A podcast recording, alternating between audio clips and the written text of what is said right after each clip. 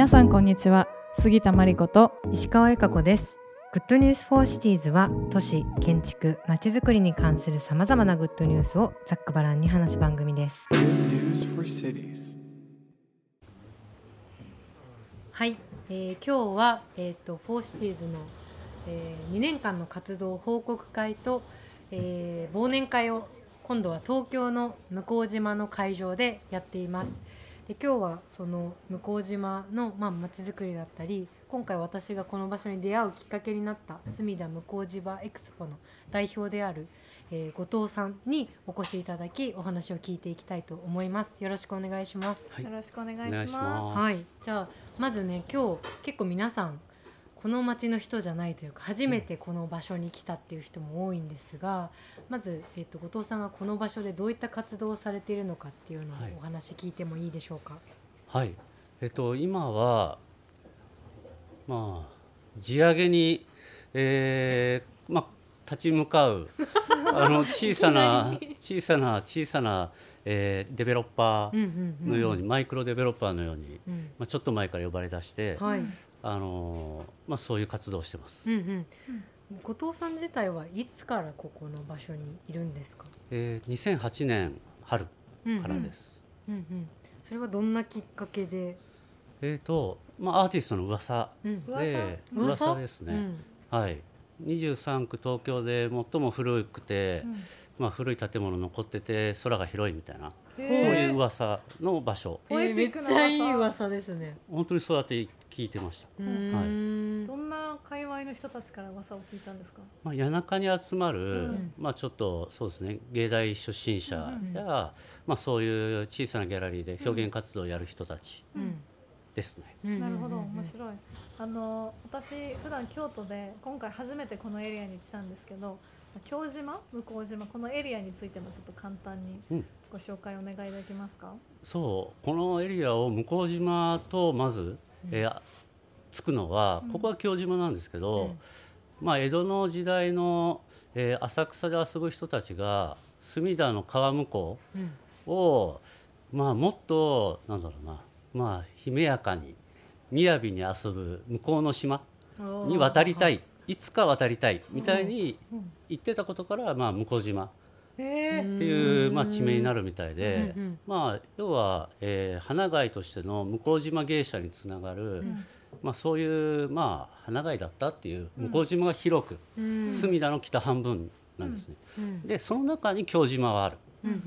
なんだけど、えー、今は住所の京島と住所の向島が同時に存在しちゃうんで、あのまあ、捉え方がちょっとなんだろうなあの両方になるっていう感じ。でうん、でさらに京島はその中では新しい町なので、はい、あの昭和の、まあ、戦後の、まあ、合併で生まれた京島は、えー、いわゆる、まあ、焼け残った町です。うん、うんで焼け残った町京島、はい、はい、っていうのが、うん、えー、今日ここにいる場所、うん、なのでちょっと向島の、まあ、花街からは外れた職人街だったり、うん、江戸の時代の時はまだまあなんだ畑というか沼地だったような、まあ、そういう場所です。そっか沼地だったんですねここね。この辺は沼地で、戦後、えーまあ、日本の高度経済を支えた日本一の軽工業発祥の場所が、まあ、割と京島は、え中心に工場がいっぱいある、はい、そんな場所です。なるほど。今はどういういった人たちが住んでるんですか主に？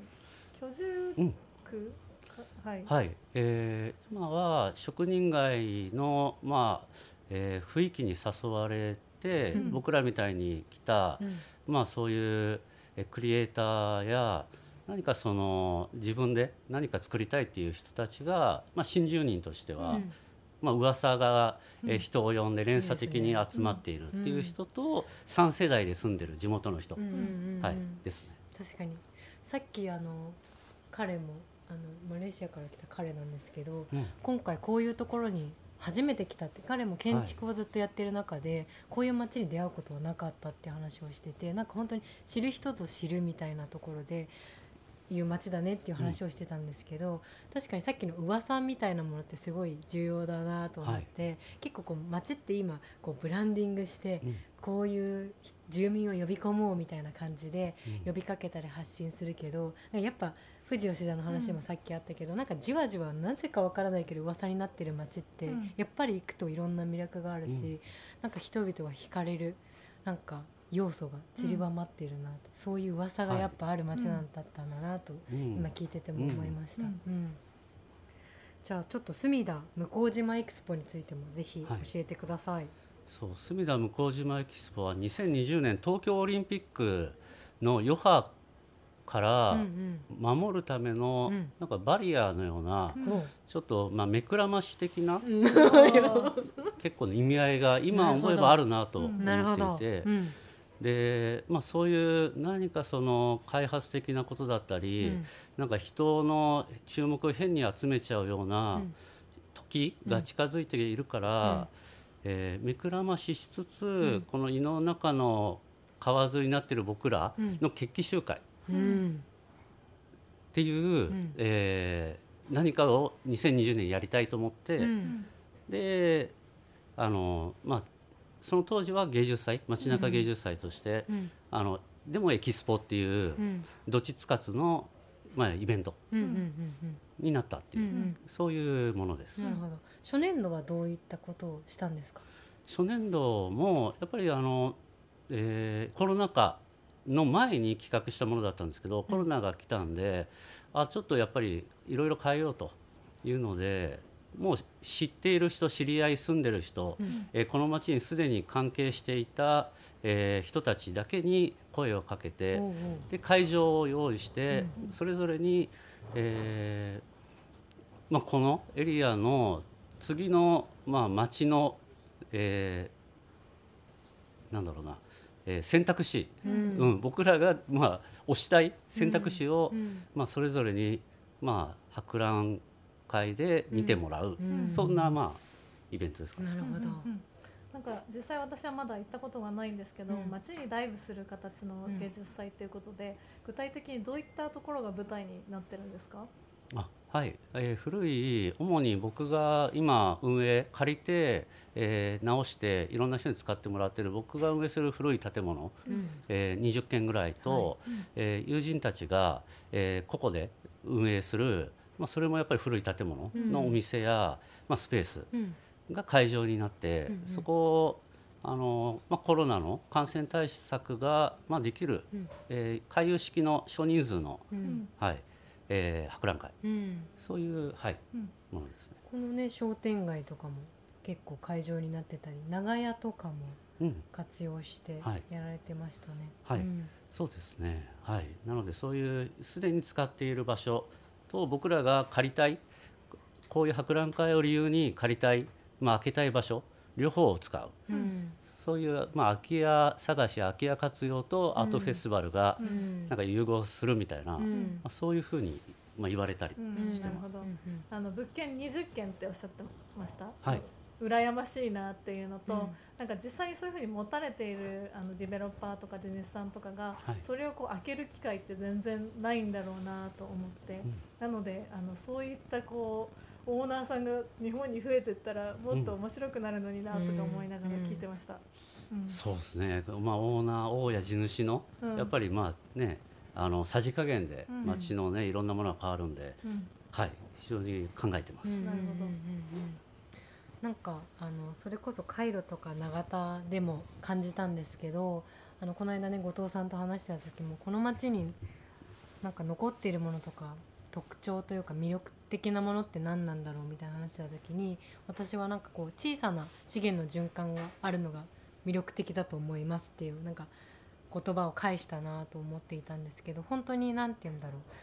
この間その向島エキスポの最中に私がそのセブンイレブンの横のあの海野さんがやっているあの櫓みたいなところに出会い、そこでなんか野宿したいってお願いをし、2日後にもう野宿をするための準備を街中のいろんな人がうん。道具やアイデアを持ってきてくれて実現して2 3 0人の人がそこに不思議と集まっているみたいな風景があってなんかこれってなんか私がその永田とかカイロで感じてきたこう地域の力だったり、なんかこう顔の見える関係性というとよく言われている感じだけれども何かやりたい時にすぐ何かが起こっていくような街のこうエネルギーを感じてすごく惹かれたっていうのもありました。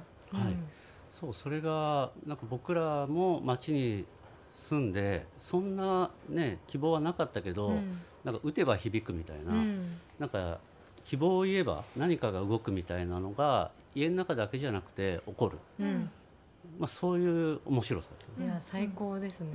うんなんかそれこそねあの富士吉田で私たちが活動してた時にあしてる時にいつもお世話になってる人が家の中はみんなこう自分たちで手を加えてなんかレイアウト変えたりとかするんだけど家から一歩出るとそれができないってすごい不思議なことだよねっていう話をしていて、まさにそういうこう街に染み出した芸術祭っていうのはそれができる一つのなんかあり方というか、うんうん。地域資源がこう小さく循環していくと、まあ、自分のプライベートの部屋以外にもなんかできることが増えていくっていうのはすごい豊かなことだなとうんうん。思いました。うん。ホーシティーズの取り組み見てて、うん。すごい街の中で面白い面白さを見つけるうん。本当にあの遊びうまいなみたいな、でそういうあのなんか遊べるなんか泉が出てるみたいな、いうのを感じたんですけど、僕はエキスポの段階でかなり僕らが胃の中の蛙的にぬるや、ぬるま湯のうん。いい塩梅ですごいちょっとし幸せにうん。いてずっと使ってられるみたいな、うん。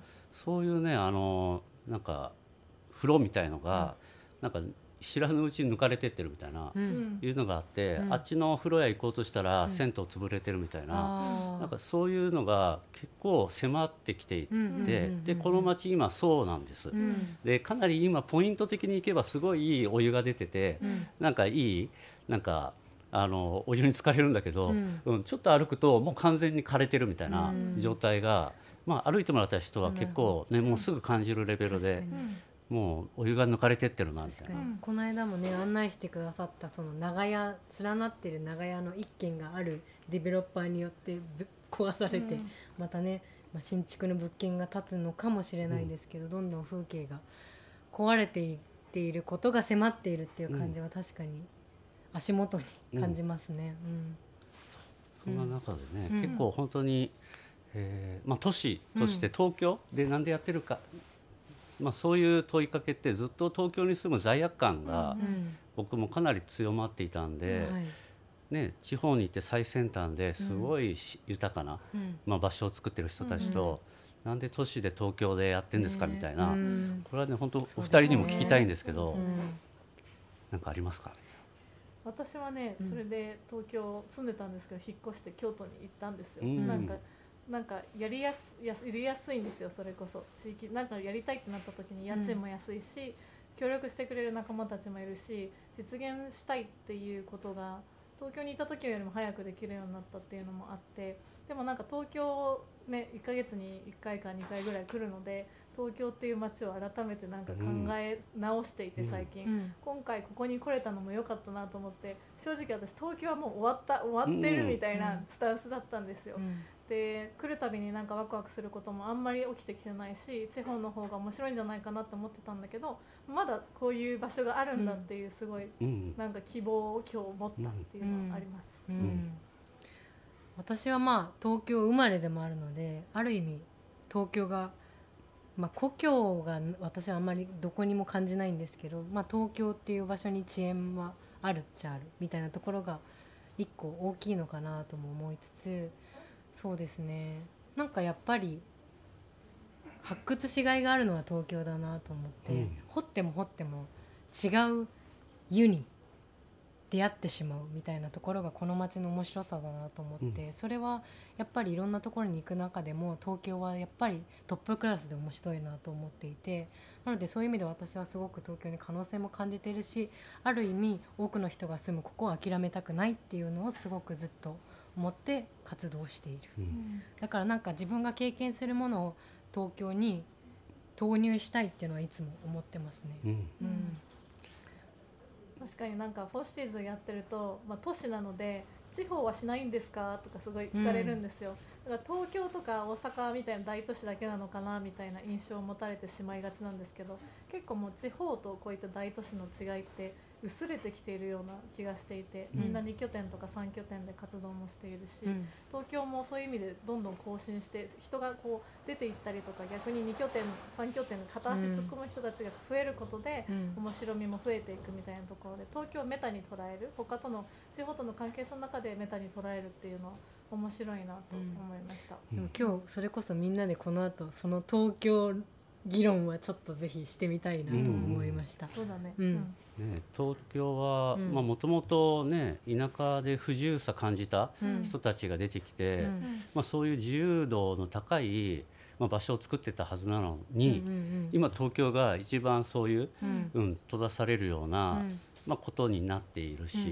ん。でも僕は本当に今いろんな東京以外ですごい最先端で、まあ、バリバリやってる人たちが、うん。まあ、ちょっと癒されるような、うんまあ、そういうふるさとみたいなことを、まあ、東京で言い出してるんですけど、うん。でもちょっとこれもやっぱちょっと違うなと、いうのも、うん。まあ、あって、うん。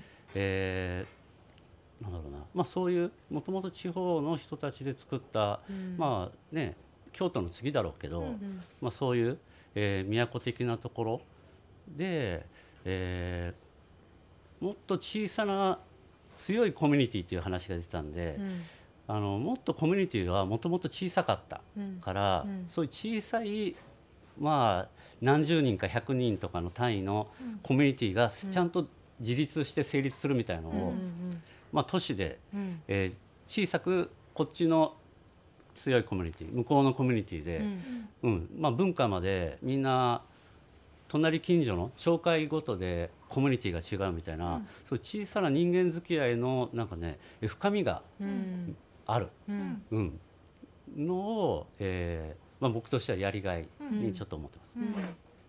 あと後藤さんが4分しかないんですよね。はい。なのでちょっと最後に、うん。